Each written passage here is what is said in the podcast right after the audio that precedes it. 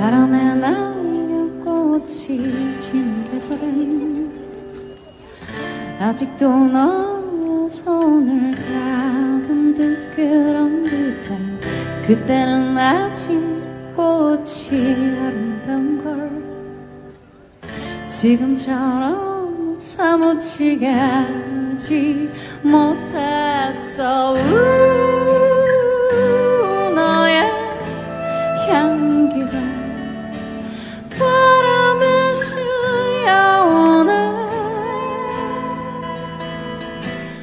Hello，大家好，好久不见，我是费姐，欢迎来到感觉不对。其实当下在录的时候，我是处在，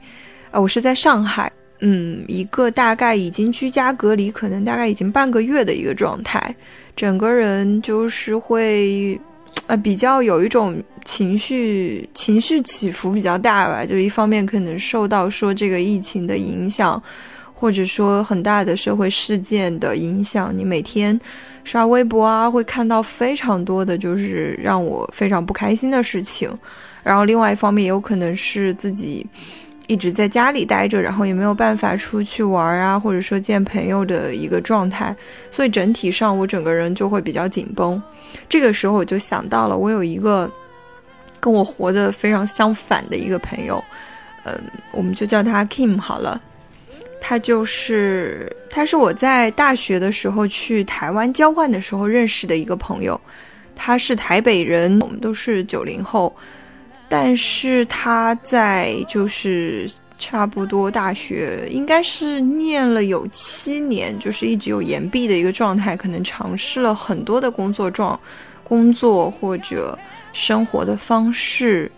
一直到最近，大概是也不是最近，大概一年多到两年的时候，他忽然辞掉了一个相对稳定的工作，然后对，因为他的专业也是学习就是新闻相关的，所以他辞掉的是记者的工作，自己开着车，然后到台湾的各个地方，相当于是一边环岛，然后一边做一些兼职性的工作来维持生计。然后他其实有大部分的时间都是花在探索身心灵的这个部分。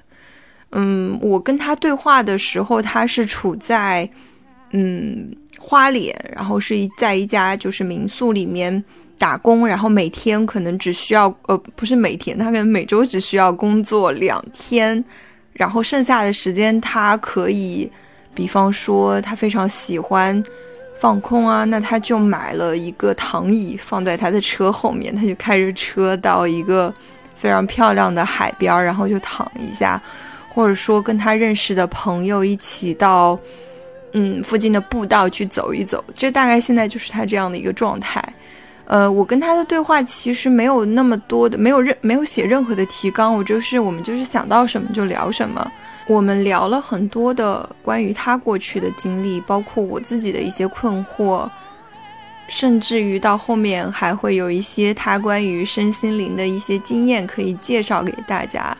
其实我发现，就是在当下的这样一个状态下，不管是被疫情或者说被环境很多的因素影响的，我们可能都需要要回归到一个问题，就是说如何。和自我相处，希望大家能够幸福一些。对，下面就是我们的对话啦。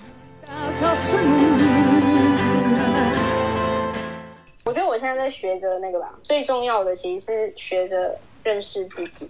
因为我才发现我其实不太认识我自己，就不太知道自己喜欢什么，然后要什么。然后做什么事情会开心，然后做什么事情是我讨厌的，就我觉得可能就是这些都是跟经历脱不了干系，就是会哎，你会有很多环境音哎，没关系吗？因为我在煮晚餐。哦，没关系，没关系，你说。好，就是对啊，因为可能过去扮演的角色，就是在家里面要扮演一个大人。然后要要要照顾家里面的其他人，所以会把自己的需求跟感受会放到最后。那我觉得这件事情其实它在我整个历程中，我我才我是直到最近我才意识到说，哦，我很不了解我我喜欢什么，我要什么，然后有一些感受，甚至我会不知道说，OK，我是允许拥有这些感受的，我是可以，嗯，我是比如说我是可以生气，我是可以失望这样，对，就我会不知道，哦，原来我是可以的，对。甚至我我没有意识到说，哦，原来就是我连，呃，我以为我就是 OK 啊，当然可以啊。可是是直到最近我才知知道，哦，原来很深层的自己是不允许自己有这些感受的。对，就是你之前老是会觉得自己是一个成熟的大人，所有的东西都是比较完美的状态，但是现在逐渐发现自己不是这样的吗？不是不是不是这样，应该是说，嗯，我想一下，应该是说，应该是说，我不知道，我一直都不知道自己要要什么，跟喜欢什么。那我最近透过自我探索，才发现说，哦，为什么我会不知道自己要什么，跟喜欢什么？它可能跟我过去都忙着照顾别人的需求有关系。那你现在有更多的照顾自己是吧？啊，就是你现在有更多的去，更多的去照顾自己的需求。对，我现在更多的去照顾自己的需求，先从认识吧。我觉得我我先从认识开始。这个其中也就包括，比如说你现在的工作方式，就是每天呃每周可能只工作三到四天。因为你刚刚提到那个三个三到四个班，相当于就是三到四天，是吗？哦，还没有全天哦，还 只有半天而已哦。可能一个礼拜，因为我们一个班是大概才四呃五个小时，所以其实对我来说就是就是对四天的五个小时而已，所以我一整天其实还有更多的时间。所以其实你就相当于上两天的班，在民宿，呃，应该可以叫民宿这样的地方是吧？呃，背包客栈。哦，天哪，我好难想象啊！对啊，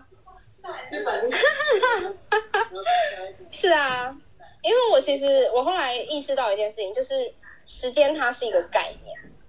就是我觉得现在现在嗯，现在社会给。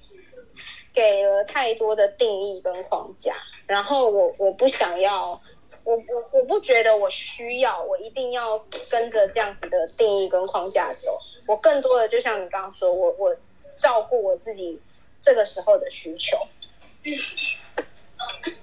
然后我我会觉得这件事情是非常重要的，是因为我前年哎前年开始，二零二零开始。八月嘛，就是就你知道，我之前在台东是做媒体，然后二零二零八月开始，我我突然觉得不太对劲，就是我我知道我自己不想要再走这样子的一条路了，那我更想要知道我到底要走什么方向，所以我从二零二零八月开始，我就毅然决然的辞掉了我的工作，然后。呃，马上先先去离岛去当代课老师。对，那其实当时候做出这个选择，我觉得他也是一个，就是他真的也是一个因缘际会。那我那时候其实去去当代课老师，我也觉得是一种尝试。我会，我可以，我觉得我可以，我可以试试看，它会不会是这个方向这样子。对，那 OK，当了代课老师之后。等一下，所以你代课老师觉得待了多久？然后你觉得怎么评价这段经历？只有带，我只有带一个学期。嗯，那我我觉得，我觉得代课还是要有他的专业啦。我自己是知道说，我未来不会去考正式教师，或者是去当一个体制内的学校的老师。然后后来又进了公家机关、公部门，然后。进了公部门其实也不长，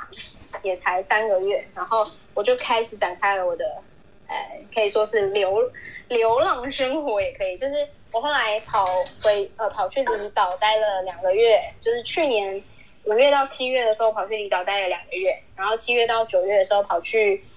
呃玉井，台南玉井有一个灵性生态村叫阿南达马家，我去那边待了两个月。会选灵性生态村，我觉得那个时候就是开始我的心开始更趋向于我要什么。因为我我其实过去我一直觉得，OK，我好像更对身心灵更有兴趣，只是身心灵的什么我是很模糊的。那那个时候去了玉井阿南达马家，我觉得他也是，我其实以前就有接触过很多其他身心灵的东西。那那因为那是打工打工换宿，就在农场，然后那边结束之后，我就先选择回台北。然后我其实就是去年九月到十一月回台北的时候，我就发现。我真的没有办法在台北生活，因为我我的整个身体，我的整个感受，我是完全没有办法适应台北的环境，甚至我会觉得在台北这样子的都市的状态下，是呃花草树木是没有生命力，没有生命力。然后我觉得很多的人都是在一个很。就是他们关注的东西跟我我想要追求的，或是我关注的东西是不一样的。所以我其实是去年，我觉得去年九月到十一月回到了台北之后，我觉得他给我一个很大的信心，就是 OK，我不适合都市。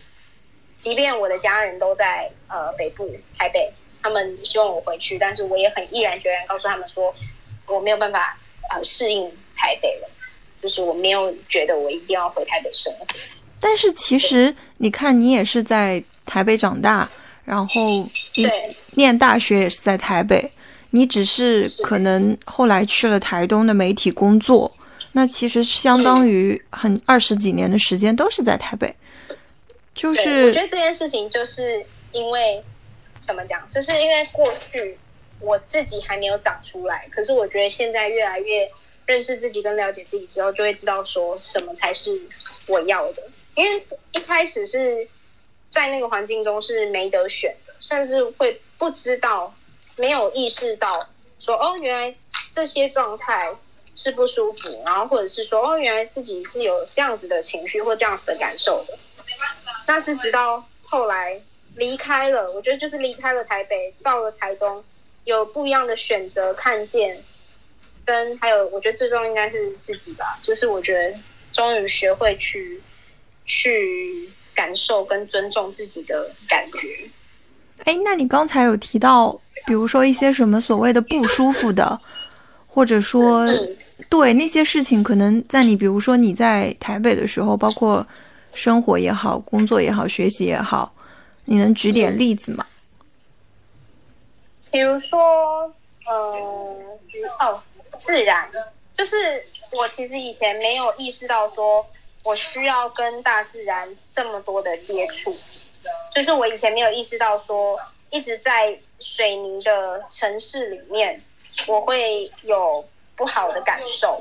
然后是直到后面我在台东嘛，我就都是自然环境，然后我觉得那个东西，那个呼吸，我觉得我身体的呼吸，还有我的心情。还有我跟自然的连接是非常的，就是它那个舒服，就是打从打从身体，打从心里，就是我觉得就是一个就是放松。我觉得应该讲最呃直接，就是我可以感受到我在台北，我很常是紧绷的、紧张的、有压力的，然后没有办法放松的，甚至那时候不会知道说自己是没有办法放松，因为根本那时候不知道什么是放松。然后是直到在呃离开台北以后，一呃真的感受到放松什么的，才回过头来，才真的去，才真的去知道说，因为到台东之后，我还是会有，比如说一个月一次回台北，然后我就可以感受到我的那些紧绷回来了，然后我才知道说，哦，原来那是没有办法放松，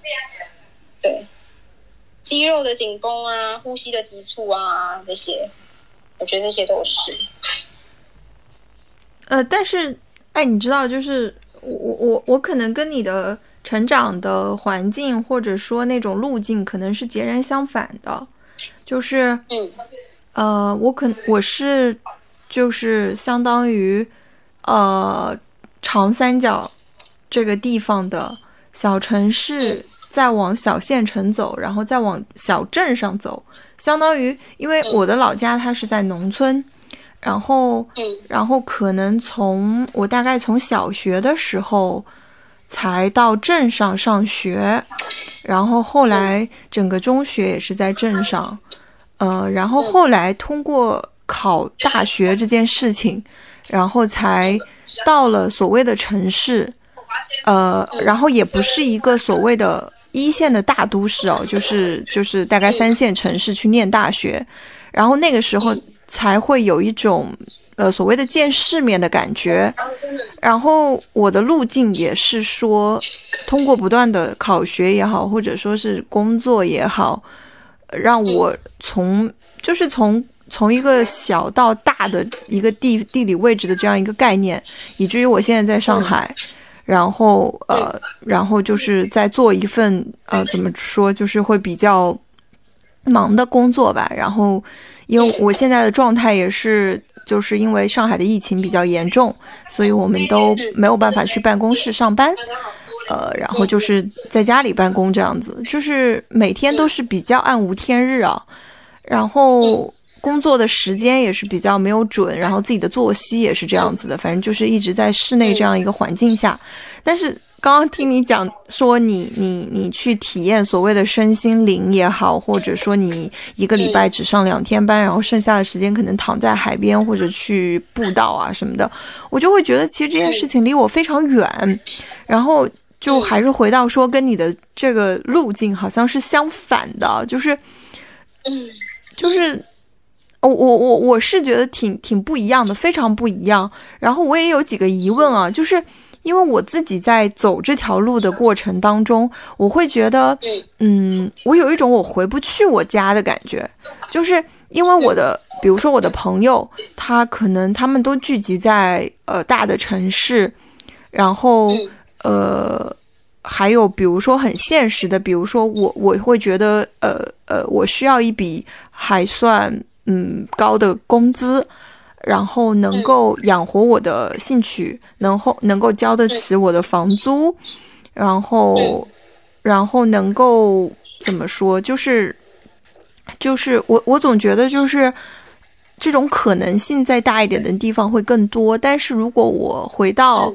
呃，比较小的地方，呃，或者说我我去到一个更小的一些的地方，我自己生活的话，远远离我的父母的话，那可能又是一件，就是在在在我看来，就是可能现在确实没有那么多人会做这样，就我身边啊，没有那么多人会做这样的选择，因为我觉得我的朋友也在这里。我所喜欢的各种东西也都在这里，你会有这样的困惑吗？或者说，其实你也是有一个转变的？就比如说，嗯，你你以前也是，比如说你你你很喜欢，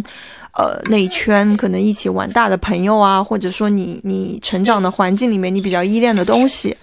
但是但是对啊，就是你你是你是有怎么样一个转变的过程的？哦，我的转变过程确实啊，以前还是会觉得说。哎，就是中规中矩的读书嘛，然后追求追求追求就是赚钱。然后我想一下，就是哎，我好像哎没有，我我我我必须要思考一下，因为我其实从很早开始我就跟我的同才的选择不一样。我我呃，我不能说想法不一样，因为或许我没有。办法知道他们内心最深层的想法，但是我可以很很确信的回答的是，我从很早开始就跟我的同才他们做出来的选择有一点差异。对，那像是我的好朋友们，比如说，呃，因为大学读不一样的，就是高中的好朋友们嘛，那他们现在在北部的生活。他们现在在北部的生活确实还是，他们就跟我说，对啊，就是每天上班，然后下班回家可能追追剧啊，谈谈恋爱啊，然后也呃，就是跟家人相处嘛，然后就这样每天这样过。那他们不会太多的去感受到他们的状态，或是他们觉得他们需要自然这些，他们不会有这样觉得，但他们可能觉得周末去放松啊什么的，就是他们想的很很，就是说他们就就是这样，大概就是这种想法。那我也有明明显的感觉到，哎，我现在会去思考的一些事情，可能跟他们会现在聊的东西会不太一样。对，嗯，对，现在确实跟周遭人不一样。那说转折吗？我觉得我的转折，我自己会怎么去看我这样的转折？应该是，比如说我大学的时候，我大学就念了七年呐，我还没有毕业，我就跑去。苗栗工作，那因为苗栗那个有机农场，我觉得我就先遇到了一群很特别的人，他们是跟土地很有连接的。他们，呃，他们现在都四五十，呃，四十几岁，四五十岁。那他们二十多年前是台中逢甲大学的大学生，那他们那时候就凑在一起，他们觉得说他们要，他们要做有机，因为他们相信食物对人体的影响是很大。那当时候，我觉得那个对我第一个启发是指。土地是能量，是食物的能量，然后还有是他们关注的点，他们不会觉得钱是最重要的，或是社会地位、名利这些是最重要，他们会觉得健康很重要。啊，这我觉得这他是给我种下了一个种子。那后续的话，其实就是在那个环境中，我开始接触身心灵，我开始意识到说，哎，我内心怎么想的？或是说我内心遇到的一些困境，或是说我老是遇到，比如说某些情境、某些人，然后我总是会对这些东西有情绪、有起心动念，好像这一些是有脉络可循，然后这一些是重要的。所以，如果要说转折的话，应该说从在苗栗那个时候开始有一个启发。那后来我到了台东，台东其实我遇到了更多。更多他们是比如说艺术家啊，或是过生活的人。对我觉得在花东有一个有一个状态，就是说在台东跟花莲很明显的，他们比起台北，比如说台北都是店家会弄到很晚，弄到十点多、十一点多啊，就是要做宵夜场。所以其实，在台北过日子，十点多你还在公车上通勤，你不觉得很累？呃，应该说不觉得很晚，因为其实很多人都还在通行，就这个城市是醒着。可是，在台东跟花莲不是，在台东跟花莲是这个城市，它大概在七八点，它就随着太阳下山，人本来就应该要休息，他就休息了。他没有一定要做生意，他没有一定要赚钱，他要更多的是他要过生活。所以，我接下来第二个启发跟转折，我觉得是在台东，我遇到了很多所谓在过生活的人，他们很简单，他们吃饭其实就是吃饭，一碗饭，睡觉你就是一张床，就他要的不多，他就只是要过过好好过生活，然后他更多更在乎的是内心的平静与否。后来到了花莲，我也是。在花莲，我也遇到有一个老板啊，他就说，我就说，哎，老板娘，你们的那个 Google Map 上面，你们地图上面说你们营业时间到几点，就到九点吧，还是几点？那你怎么这边写你八点半就不收了？他就说，做生意这么晚干嘛？就是每次都要跟客人耗到这么晚，很浪费我的时间。就其实最重要，对他来说最重要的就是他的时间，他的生命才是最重要。所以我觉得。我一路这样子的历程，从苗栗，从花东，我看到了是，呃，对自己生命的尊重。那个尊重就是拿回自己生命的主导权，包括，嗯，时间。虽然时间只是一个概念，但是就是你的一呼一吸，你的生活中，对。所以其实转折吗？这样算转折吗？算啊。所以其实，如果你。做了这些比较之后，你会发现，就因为我一开始听你说你大学读了七年才毕业那会儿，然后我还记得我还恭喜你毕业的呢，就是就那个时候我就是相当震惊的，你懂吗？就是因为像我这一代人啊，就是我们读大学也好，或者或者说再去做更深的深造也好，大家都是有一种趁早，就是做这些事情一定要趁年轻，然后一定要很快的去毕业，然后要很快的出社会，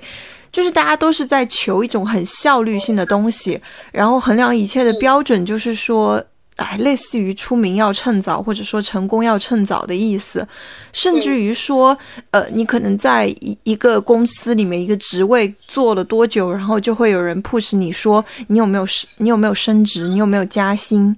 就是我好像我身边的环境全都是这样子，然后以至于。你你跟我说你你七年七年才毕业的那会儿，我我我我已经不太记得你跟我说的时候我在做什么了，但是我我我确定我那个时候应该也是在一份，呃比较焦灼的工作当中，哦，我听到的时候我就哇哦，就是就是就是恍如隔世，你懂吗？因为 就是所以所以这这些事情对我来说就是。对，这也是我为什么会在这样的一个节骨眼儿上去想要去跟你聊天，是因为我我我自己也会有一个发现，就是我刚刚跟你讲的，我说我非常享受一个大都市带给我的便利，带给我的人际交往，带给我的生活趣味，可是，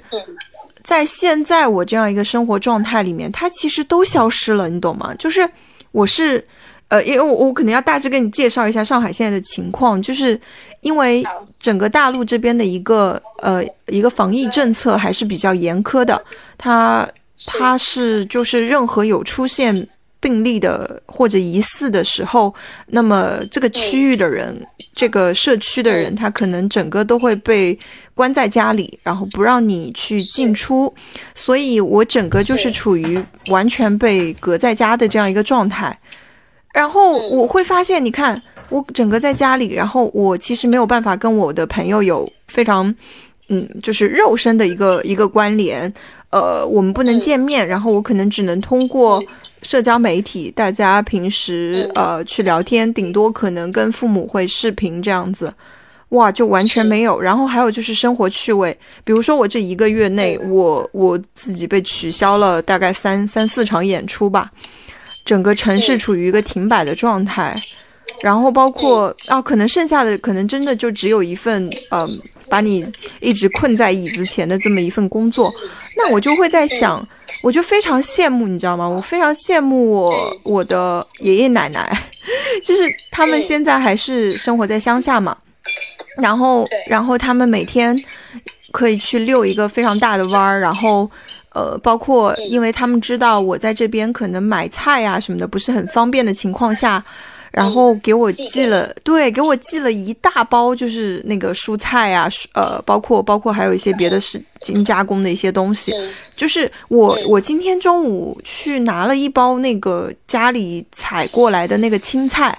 然后那个青菜我我就是煮了一下，我就发现它跟我平时在菜市场买的那个吃起来是不一样的，但是我我我又说不，我又我又说不出来哪里不一样啊，就是就是其实我我爷爷奶奶也没有用所谓的有机哦，他只是他们只是自己种而已。那那那我我还跟我妈妈提到，我说我说为什么完全不一样？就是我发现好多事情，当你在嗯不同的环境下的时候，你的这种思考是真的不一样的。嗯，然后你刚才有提到说，嗯，所谓的身心灵的东西，就是呃，我不知道你你你你有哪些具体的途径是来关心这些部分，因为其实我也是蛮有兴趣的，但是我并没有做那么多的实践。你可以介绍这个部分吗？我我想要回馈一个是刚刚你说那个大学那个，我突然想起了一件事，就是我在大三的时候我去到韩国交换，然后那次其实是我第一次打开自己的一些，就是说打破自我的一些认知，因为那个时候我记得我们交换的同学里面，因为我我我台湾其实也是啊，因为常规就是你考国中，你要考高中，然后高中。读完你要考大学，就一路都是在升学的体系里面，至少在我的这个世代是这样子。那这个升学的体制下，其实我觉得会有一些东西是欠缺的，比如说自我的认识、自我的关照。但我们的父母其实他们那个年代还是在一个你只要吃饱或是物质生活的一个一个年代，所以我觉得就就是就是这件事情的这样的发展脉络是很自然。然后我记得我那时候是呃呃大三的时候我去韩国交换嘛，那那时候对我来说很惊讶的是，我当时候呃交换的同期的同学，我是在韩国成均馆大学，那到时候。同期的同学里面，来自欧美的，他们很多很多都不是所谓的二十岁到二十二岁，他们很多都是超过了二十五岁，就是很多都接近三十岁。那我那时候跟他们的接触，我才知道说，哦，他们很多是先去工作，然后觉得，哎，有需要这个学历，然后再回来。当然，我相信就是每个国家他们养出来的人民，他会有这些不一样的。呃，现象啊，不一样状态，是因为他们整体的国家的整个制度不一样，所以也不能直接这样相比。可是当时候对我来说有一个启发，是我那时候就觉得说，哎，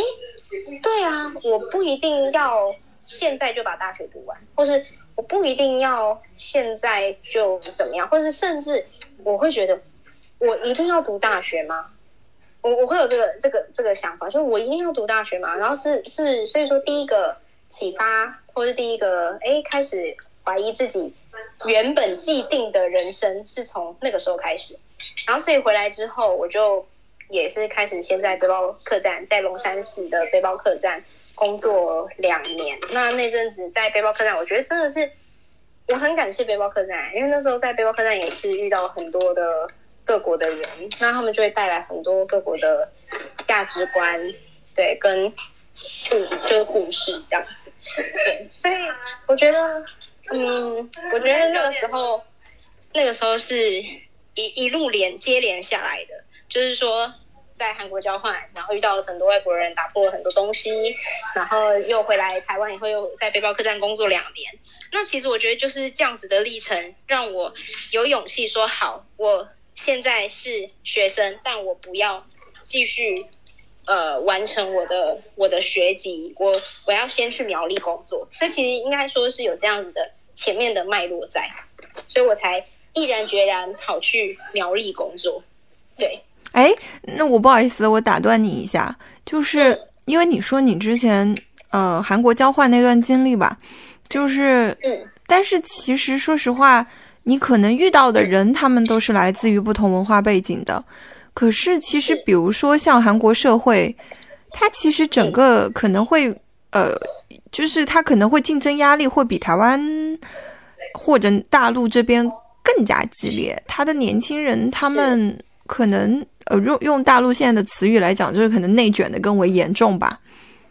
你你你你当时有受到这种情绪的影响吗？还是你可能就给 pass 掉了？我当时对他们来说，对我那些韩国朋友来说，我是更。更自由的人，他们都很羡慕你，觉得他们自己压力很大。对，身心灵哦，我觉得这件事情真的是他，他带给我的影响太大了。就是苗栗会开始感呃感受，跟开始觉察到说，哦，原来食物，嗯，其实这件事情苗栗是一个开端。那个时候我还记得我们在苗栗的时候，我们拔萝卜、红萝卜，我们是可以。直接从泥土里面拔出来以后，那红萝卜是像小指头一样这么小、这么细，跟市场上买的那种都不一样。可是它超级甜，它是可以吃，就是连它的叶子都可以吃的，它是直接吃的。然后我才惊觉，哎，怎么有食物是这么美味？然后还有吃那些食物，其实是可以感受得到自己是不累的。就是自己是很有活力、能量充沛的，所以在那个时候，其实，在那个环境中很特别。第一个是饮食的影响，饮食的改变，然后再来就是那家公司很特别。那家公司他请了一个心理咨商师，他咨商所有的员工，所以是从心理咨商这一件事情开始，我开始认识到身心灵，我开始接触到自我觉察。因为我觉得所有的身心灵对我来说，我觉得所有身心灵都是一个方法，都是工具。但真正重要的是自我觉察的部分，就是人其实都是有能力回头过看自己的。就是我那时候才才明白，呃，呃，我要先我要怎么有脉络的讲呢？就好，苗栗那边先接触了呃心理智商这个方法，那后来到了中间，我其实还是有回到台北吧，但没有很长。然后后来到了台东，然后到现在，我整个路历程上面，我接触到了很多，比如说什么奥修啊、奥修禅卡呀，然后人类图啊，然后呃占星啊，或者是生命灵数，或者是。呃，易经，然后还有什么？还有呃，佛教也是一个禅修、冥想，然后颂钵，呃，芳疗，然后还有呃，能量拍打，这些这些都是，就是这些身身心灵的部分，就是这是我一路上来哦，什么家族排列，这些也是，这些是我这样一路过来有接触到的很多的身心灵的工具，对，可以这样讲是工具。那其实到了后面，我就发现它的重要是来自于觉察。那觉察是什么？就是说，我们常常，我们人常常不自觉，不自觉自己现在的身体的状态跟心理的状态。然后心，其实心是什么？心就是心念，就是念头的状态。比如说，我们常常遇到了一些人，我们就会很容易生气，或是遇到某一些话，就是。有一些话就很容易被这些话刺激，甚至可能跟这个人呃没有什么样子的接触经验，可是为什么偏偏呃只要我跟他明明不熟，可是只要他讲了什么话，我就容易就是呃有情绪什么的。其实这些东西它也可以算是一个轮回，因为我们每个人都有自己的课题在，那那些东西它其实就是。让我们看见我们自己的课题，所以其实所有的情境来的时候，我们都有机会去看到说，哎，为什么我总是对呃强势的人容易感到愤怒？哦，原来我是因为紧张。那我的紧张是源于什么？或者是人家只是看我一眼，然后讲说，呃，你怎么不去啊？那我就会觉得说，啊，你这样这样讲是什么意思？那你为什么不去？那其实我们如果只是在有情绪的话，只是在反应。那我们要怎么样让这件事情从此不再困扰我们，从此不再反应？其实应该是说，我们要怎么样去停下来，然后看到哦，原来每次 A 出现的时候，我的心情、我的情绪、我的心念是怎么样子的启动？就是它就是仿佛像一个开关，它是怎么样的过程？那其实看透了，看清楚了。这个东西就会很自然的消散掉，这是我屡试不爽的。因为从呃心理智商的过程中，心理智商师就是带领去引导我们大家去做觉察的动作，去觉察到说这个事情或这句话对你来说的意义是什么，那你就自己去像剥洋葱一样，一直一直一层一层的去思考，一直一直去贴近自己。那我觉得其实是因为对身心灵的接触，对自我觉察这件事情的展开，对我我我我我觉得身心灵只是工具啊，所以我觉得我会想讲用自我觉察这四个字来讲，就是是因为我开始自我觉察之后，我才有很多的发现跟认识。嗯，而且对我我我这点非常赞同你。因为我我大概也现在做了有大概半大半年的心理咨询了，然后也有看一些关于你刚刚说的这些自我觉察的书，就是我发现这些事儿真的它是一个需要琢磨很久，然后需要花点时间去理顺的，以及好像很多这些事情确实是需要自己冷静下来有一个。有一个比较长的这种反思的过程，然后自己的心境才会比较的平稳。但是也会有这么一个问题，就是，就是当你把这些太多的感受、自我的这种觉察，好像他就是没有办法非常好的去，比如说分享给你的父母，或者分享给嗯朋友，就是说白了，就是我我遇到过这些。问题也不是问题，就是情况，就是当你说到这些事儿的时候，别人会觉得你神神叨叨的，你懂吗？就是对，就是他们会觉得说，你有这个时间瞎想，你还不如就是多干点事儿，然后比如说你就你就多干点实事，就这件事情，呃，你你会遇到这样的情况吗？我觉得会有。我的家人啊，我的家族里面，因为是自己做生意的，就是我们家是自己做生意，所以我们家里的生意人，他们的价值观上面，他们就觉得工作赚钱才是最重要的。那其实这些事情，我觉得我我曾经有想过要跟他们分享，但我发现，哎，他们是没有办法接受的时候，其实我就我会就会知道说，OK。那我现在不会跟你分享，然后我也会去看为什么我想要跟他们分享。比如说，我是希望被认可吗？我是希望被接纳吗？就是我会再去探究说，他因为他们不接受，或是他们在呃反馈，比如说他们在回馈说啊，你你干嘛不怎么样，在多好好做事，就在那边想那么多干嘛？因为这些又是一个新的情境，那我就会再借由这些情境再去看我自己的起心动念。因为其实我发现，一路走到现在，我就发现，其实要人真的就是时时看自己的内心，才是实在的。对，就是你不能要求，你不能要求别人完全的理解你。呃，应该是说，我可以要求，可是我会想知道，为什么我想要要求别人理解我。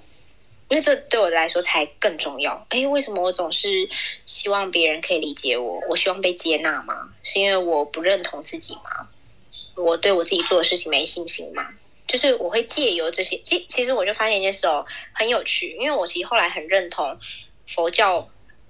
呃，没有二元对立这个观点，就是说我们没有可以不可以，没有好跟坏，没有对跟错。因为其实所有的价值观都是我们去。我们去定义出来的，我们去衡量出来的，就是那个价值观。你怎么说这叫好，这叫坏？你怎么说这叫可以，这叫不可以？这其实都是人类去下的定义嘛。那我们，我们当然会有这些，就是当我们把可以不可以这样子的描述拿掉的时候，我们确实会想要去跟人家分享，我们确实会想要去要人家认同我们啊。就是说这件事情很中性。这件事情是很中立的，我叉叉叉，我只是呃，我叉叉叉，我就是会想要去跟我的家人分享，我会希望我的家人认同我。这件事情是很中心，只是说为什么当我在做这些事情，然后。哦，所以说我做这件事情很中心，那他他的回馈也是很中心啊。他说：“那你为什么不，你为什么不多做点事？”他也其实就只是讲了这句话，这句话没有好也没有坏，他就是没有我们不去做任何的批判跟呃定义的时候，他就只是很中性的一句话。好，那既然是这样子，当我们面对这么就是说中性的一个事件的时候，为什么我们会有？什么样子的念头跟起心动念，我觉得才是才是更值得我们去呃观看的。对我会用“观看”这两个字，因为我发现这个不是探讨，我发现呃自我的探索啊，这件事情就是回到自我觉察，就是停下来观，就是停下来观看自己的起心动念，因为我们也要学着把。对我们自己的批判给放掉，比如说我不能说哎，这样哎，我也可以讲我自己名字，就是我不能说哎，Kim 你怎么都哎，Kim 就 Kim 是我嘛，我就是我不能总是说哎，Kim 你怎么都会都会这样子去期待人家要接受你呢？你这样不好，就是其实我们也不需要对自己再一次进行好坏对错的批判，我们就只是停下来观察啊，Kim 在。呃，不被接受的时候，他有一个什么样子的情绪啊？我就看清楚这个情绪，这样子。对，啊，我觉得这个办法还蛮受用的，就是停下来观。嗯嗯，这样其实很多问题就能够解决啊。就是，嗯，是，就是同样，你不要，你不会对自己有太多的负担的同时，你也不会。对别人有太过的太多的期待，能这么讲吧？嗯，对，然后也不会有要求，嗯，因为其实其实这件事也很有，就是期待其实或许是我们的自我投射。那我觉得其实这件事情，自我觉察这个东西，为什么说我现在的生活会是这样子的状态？诶，好像跟别人很不一样，好像好像哇，很跟自己在一起什么的。其实这就是我因为自我觉察历程过，就是现在也持续，因为我觉得自我觉察到目前为止，它是一个我还没有觉察完的一天。目前至少目前为止是。那我就是这样的自我觉察过程中，我就发现，哦，其实原来很多东西都是我的。我想一下有没有我以前很喜欢哦，我以前 我我要举这个例子，我以前非常喜欢看综艺节目。那这也是为什么我在大学的选修专业上面，我选电视节目的其中一个原因。它不是最主要的原因，但它是其中一个原因。我过去我花了很多时间在看各国的综艺节目，然后我也觉得说这是在增加跟累积我自己的专业。然后我也很开开心，觉得说，诶，我是不是把我的兴趣跟专业结合？我觉得这些 OK，反正就有很多很多这样的状态。那我就讲的就是我以前很喜欢看电视，我。自我觉察到现在，我深刻的发觉觉察一件事，就是我很多时候在开电视的时候，其实都在逃避我内心的焦虑，或者是我在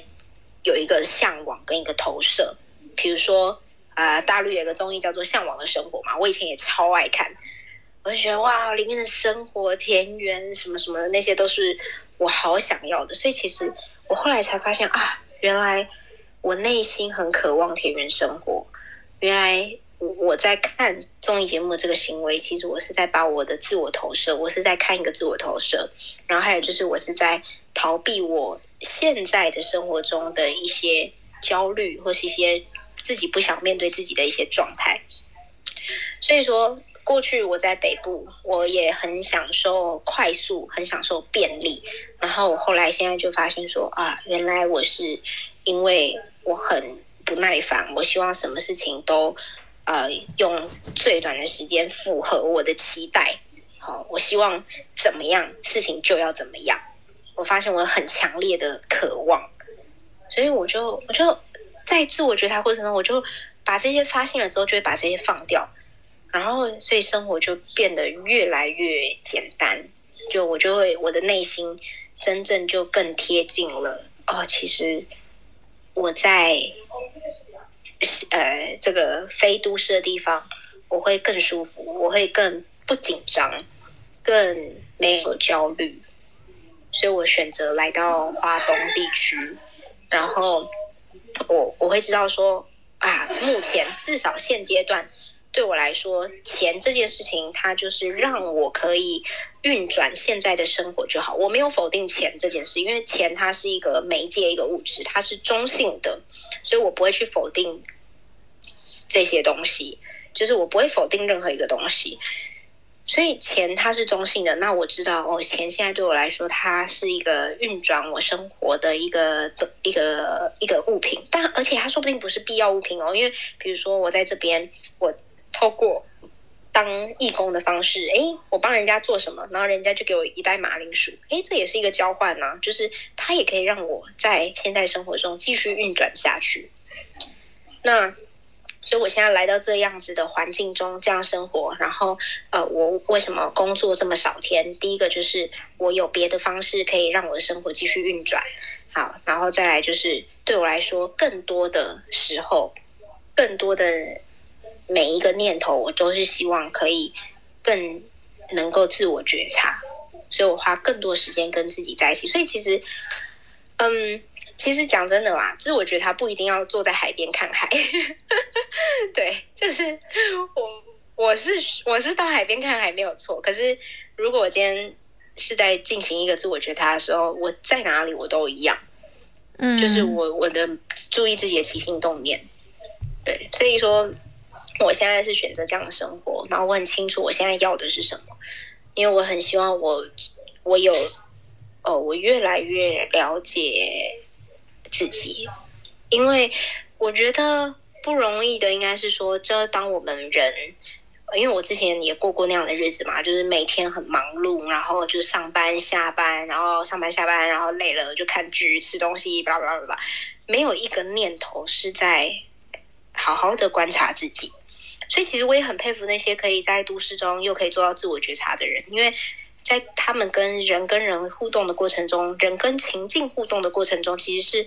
才是能够自我觉察的机会。就是我们其实很多事情是在关系中完成的嘛，就是说人只要有人就会有情境，然后人跟情境的互动过程中，哎，可以去觉察到说，哦，哦，我为什么都对这些人有烦恼？哦，我对这些环境怎么样？这样对，所以我也蛮佩服那些能在环境都市中自我觉察的人，对。但我知道我自己现在是。不适合在都市中自我觉察，因为我在都市中我容易紧张、容易焦虑，所以我选择让自己在一个目前更适合我的地方，就是在华东，在一个算是比较乡下的地方，然后进行自我觉察。嗯，对，因为你也提到情境这件事情，就是，嗯，就因为这个也涉及到。一个我很好奇，或者说我自己还没有太想清楚的事情，就是因为其实很多在探索所谓的身心灵，或者说你现在的这样的生活状态的时候，可能更多的是满足自我的这样的一个精神方面的一个满足。嗯，但是但是我不管是我们自己学的专业也好，或者是说现在不得不会不得不被大环境所影响，被社会的各种事件影响。呃，就是就是这种社会层面的这种实现，你是完全放掉了吗？还是说就这种关怀也完全不 care 了？哦，我明白了。好，我觉得这其实是两件事。嗯，就是我觉得它并不是非 A 即 B，甚至我觉得，当我们的自我觉察能够做得更好的时候。啊，也不能讲用更好，因为没有二元对立。我应该是说，当我们越嗯懂得如何去自我觉察的时候，我觉得在社会的发挥上面，它或许会有它呃能够有帮助，或是能够显现的部分。因为其实很多时候有一件事情很有趣，我们总觉得人家需要什么。嗯，对对对对，我这是为你好，有没有这件事情？然后女朋友就说：“你赶快，就是你要减肥，你不能太胖，你这样胆固醇太高。我是为你好。”然后我们也会觉得，我们也会觉得穷人需要被安慰，我们也会觉得，对，不被不被鼓励的表达需要被鼓励。是我们总是会有一个自我的投射在里面，觉得啊，他需要我什么？可是，在自我觉察过程中，我有一个领悟是，我们其实你看，我们都需要这么的深切的去认识自己了。那我们怎么能够很明确的知道说，哦，我们就知道对方需要什么呢？甚至说不定对方都不知道自己他需要什么。所以说，当我越能够做这个，就是说，在自我觉察路上越来越熟练的时候，我也可以在做这个社会关怀的部分的时候放入更多。我觉得这时候就要讲到两个两个字，它听起来，我不我不知道他他竟然就是一个是慈悲，一个是智慧。我觉得慈悲跟智慧真的是很难能可贵的东西，然后也是我现在。希望我除了自我觉察之外，我我希望我自己能具备的的特质，或者说具备的素养，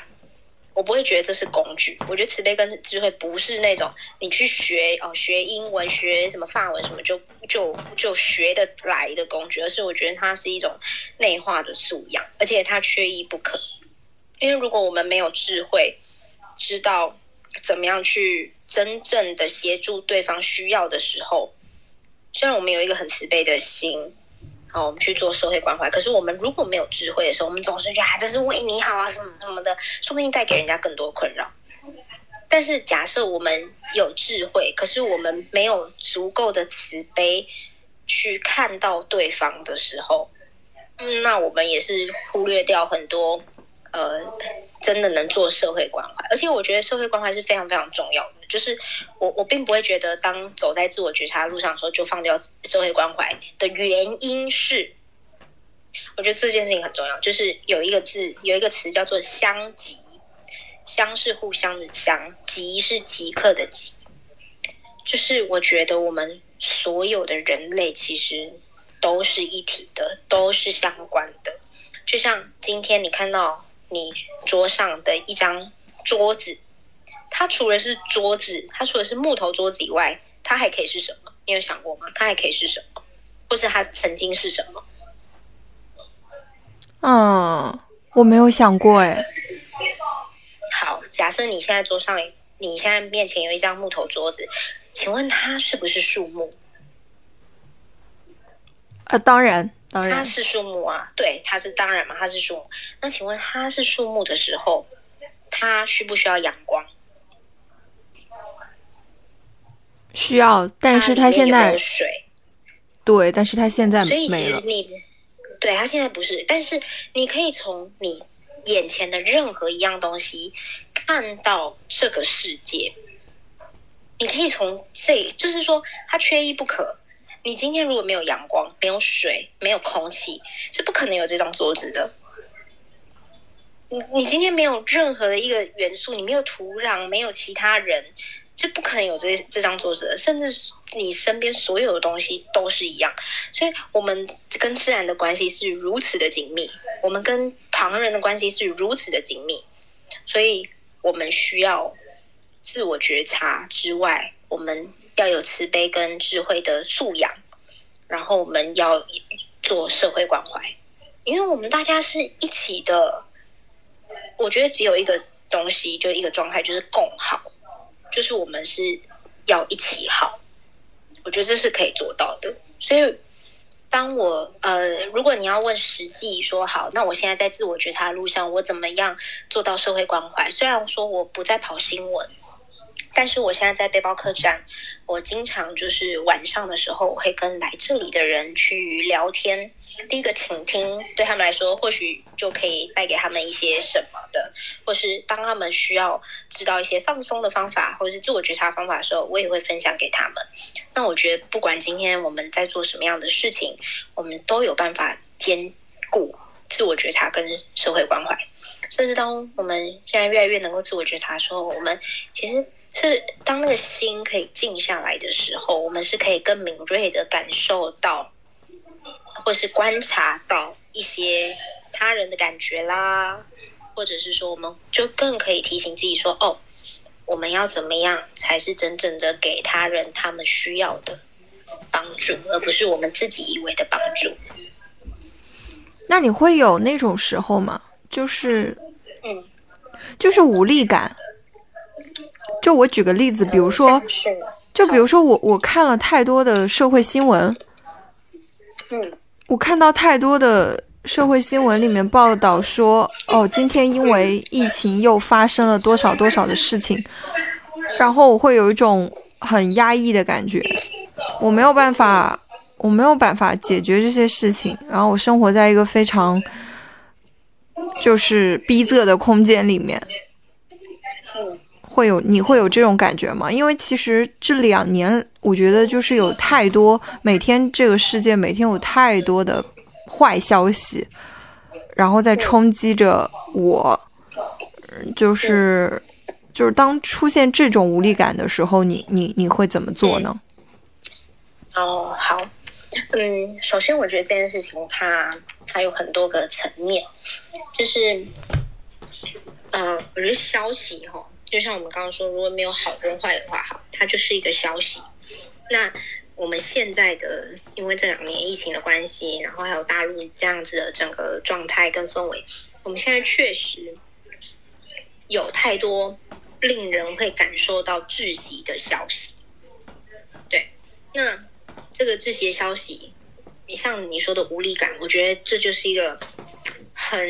很清楚的觉察，那我们就可以知道说，OK，那个无力感，当无力感来的时候，有两个两个部分可以去做觉察嘛，一个是身体，一个是心念。当我每天这样子看到这么多消息，这一种消息的时候，我感受到全身很紧绷，我感受到头很痛，然后我感受到我不自觉的，可能或许有些人会发抖，然后有些人会喘不过气，胸闷，这些都是呃或许会有的生理现象。那心理的念头可能就会有焦虑，可能就有不安，可能就有焦躁。那这些就可以再去探究，我为什么会有这样子的焦虑不安？我是害怕啊、我自己也得新冠肺炎吗？还是说我是呃，好，就是说还不能接受现阶段的这种改变，我不能接受，我都没有办法与朋友相聚或者是什么什么，就是说身体的层面跟心理的层面就可以呃，可以先分开来看，然后去明确的去感受他们，然后去明确明确的去感受自己的感觉。那怎么样去做缓解？其实我也会啊，就是我也会有这种焦虑的状态的时候，或是无力感的时候，那我会很知道说，好，那我先要开始来放松，我就会用。其实我我自己个人在近几年来用的比较顺手的身心灵工具是静坐这件事情。那呃，其实静坐这件事情，其实觉察还有呼吸在当下这件事情，它不见得要盘腿坐在那边。其实你在吃饭的时候，或者在刷牙的时候，都可以是，都可以是在当下。就是比如说，比如说我我先讲比较呃基呃基本的方法，就是我会静坐的话，我就会啊、盘腿坐在那边，然后我就会开始有意识的告诉我自己，从头部放松，眉毛放松，然后眼睛放松，然后开始脸颊放松，就是很。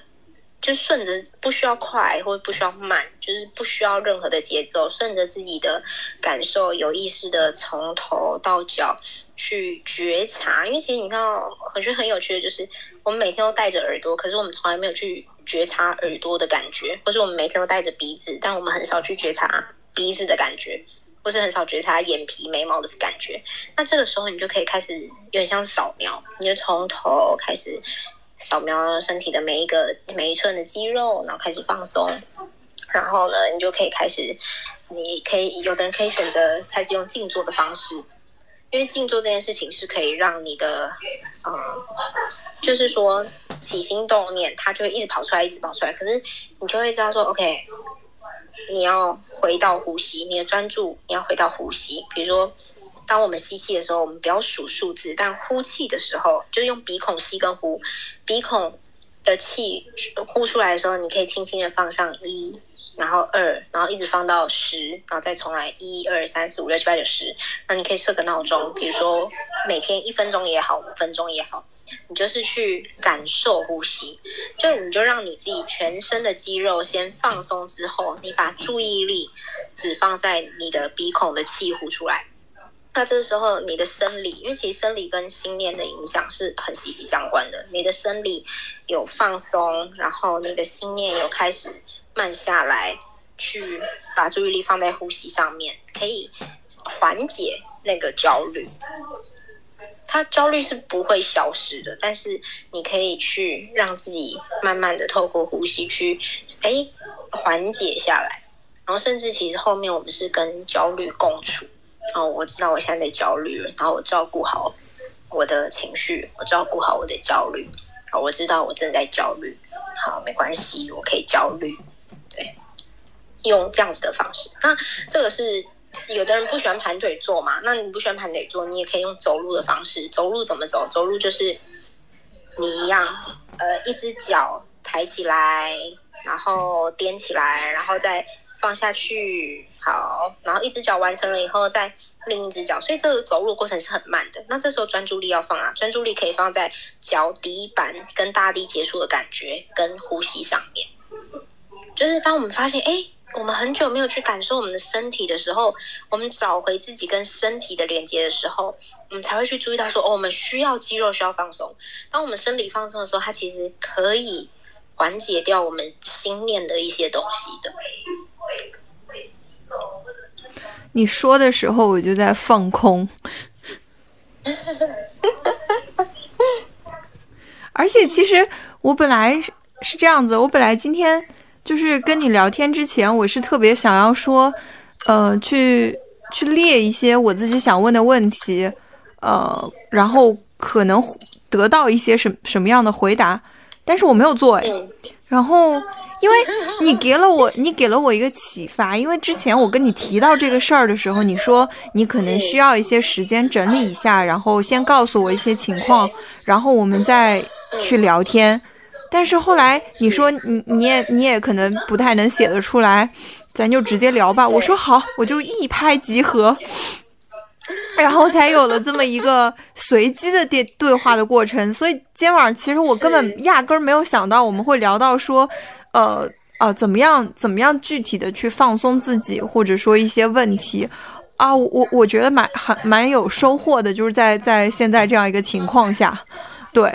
是是，我我很我很我也很惊喜，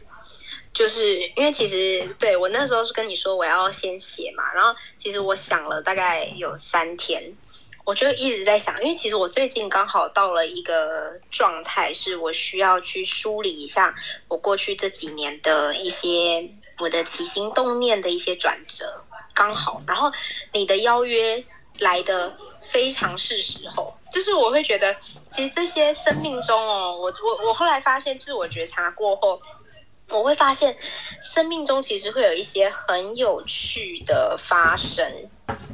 然后我就发现，哎，你的邀约来的很是时候，因为我需要写这个东西，然后刚好你的邀约来了，然后我会觉得他就是就是我就是需要写这些东西啊，我现在就是需要写这些，更让我自己梳理一下。但我想了三天，我其实我我有一点难，我有一点难完整的，然后或者是说条理性的，我写的都很片段。然后而且因为其实很多东西已经内化内化了，所以我我有时候都不觉得，哎，我应该要写这个，或者我应该要写那个，但是我很想要分享给你，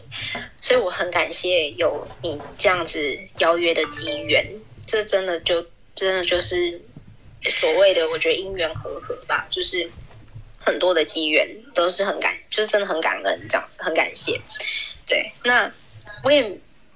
我也很惊喜，我今天可以跟你聊到这一块，因为在现在的整个状态中，我自己在背包客栈的观察是，确实大家很需要放松，然后很需要自我觉察。我觉得放松跟自我觉察绝对是有关联的，因为你在很紧绷状态下的时候，你不太能够去觉察自己的心念，你只会觉得啊很慌、很焦虑，等等等等这样，然后可能没有办法停下来，对，没有办法止跟观。没有办法去看见、去照见，所以我觉得，呃，放松跟自我觉察，它是我现在生命中我觉得非常重要的事情。你现在还会看很多综艺或者看很多电视的内容吗？其实我现在不会，然后我就觉得哇，我自己的转变非常大，因为当我。那阵子的自我觉察是意识到说，哦，我都怎么样去跟我的焦，就我其实一开始我都不知道，原来我在逃避我的焦虑。是我有一阵子我就发现，我怎么常常一直在划手机，可是我其实心都不在划手机里面的内容上，我只是好像在做手指大拇指运动而已。然后就常常去开综艺，然后其实我也没有特别想看哪一个，然后。也不是特别想要去吸收什么知识什么的，然后只是开，只是有声音，然后只是好像过了那个时间，我就发现我好像在逃避些什么，然后是直到这样慢慢觉察，慢慢觉察，我才发现哦，原来我在逃避我的焦虑。所以其实我现在已经知道说，哦，当我现在想要焦虑喽，不是想要，而是当我现在开始感觉到我开始有一点焦虑哦，我觉得自我觉察还有还有刚刚我们说的放松练习啊。他其实帮我到最后是，他可以让我在我有情绪跟我有起心动念的前一刻，我就能察觉到，就是我现在哎，我已经可以察觉到说，哦，我好像开始有一点那个焦虑的波动要扬起来了。我我就我就察觉到这件事，我就发现，哎，我我好像开始我的眼球开始一直在动来动去，我的肌肉开始紧绷。我的心念，还有我的呼吸开始急促，然后还有我的心念开始慌张，会有一种空空的感觉。哦，我我知道我在焦虑了。然后以前的话就会，以前不会有这么细腻的觉察，以前只是在发生这件事情的时候，下意识的就去开手机，去开综艺节目。可是现在我知道，OK，好，我正在焦虑，然后我不会去开手机，我也不会去开综艺节目，我会停下来，然后跟我自己相处，然后去看这个焦虑，去哎看这个感受。是不是还有一种解决办法，就是你刚刚说的所谓的慈悲和智慧，就是说去，比如说在你的客栈里面去跟你的客人去聊天，就是一些做一些非常具体的事情，就是能够真正就是说白了，你过上了所谓的那个电视里的那个向往的生活，真正的向往的生活，而且它是非常具体、非常细节的，非常能够照顾自己感受的。嗯，可是我在焦虑的当下，我不会去做其他的事情，因为我知道我自己如果在焦虑的当下去做其他的事情，对我来说是转移注意力。但确实是我我把嗯怎么讲，就是我我看到，我觉得我现在在过就是我想要的生活。对，确实是这样，就是我我我过日子，然后吃东西，我吃东西就是吃东西而已。然后我好好的欣赏食物，享受食物，感谢食物，然后我就睡觉，我也不用什么高贵名床，也不用什么丝绸罗缎，都不用，我就是舒服干净的地方睡觉，然后吃东西就是干净的土地，不撒农药，不喷除草除草剂，然后是大家很开心的去种植它，很感谢这个食物，然后我可能帮这些人做点什么。或是我工作一一些时间换取金钱，然后金钱再去换取这个这个我的食物，然后我跟我的情绪共处，我跟我的生活共处，然后有机缘的时候，诶，有人他想要听一些什么的时候，我跟他去做一个分享跟交流。对我觉得我现在就是，我觉得我现在蛮 满意我现在的生活。对，不管未来我会不会想要过其他的生活方式，但现阶段我想要的生活方式，我觉得我我做到了。我觉得我可能有一天自也会也会想要去尝试一下这种完全的放松吧，因为确实我跟你之前形容的那个状况很像，就是通常会依靠很多内容的摄取来化解焦虑。不可否认，它有时候确实能够一定程度上化解我的焦虑。可是，如果从长远来看的话，也需要寻找更多的替代办法。嗯，谢谢你。不会，不客气。What? Mm. Will we go back to the States when you get better? 感觉音乐在流动，感觉时光在消失，感觉你有些改变，感觉来不及永远，不是说在十年后，我们还是一样的浪漫，一样不怯懦，决定放心的把自己的钥匙交给你。也许就这样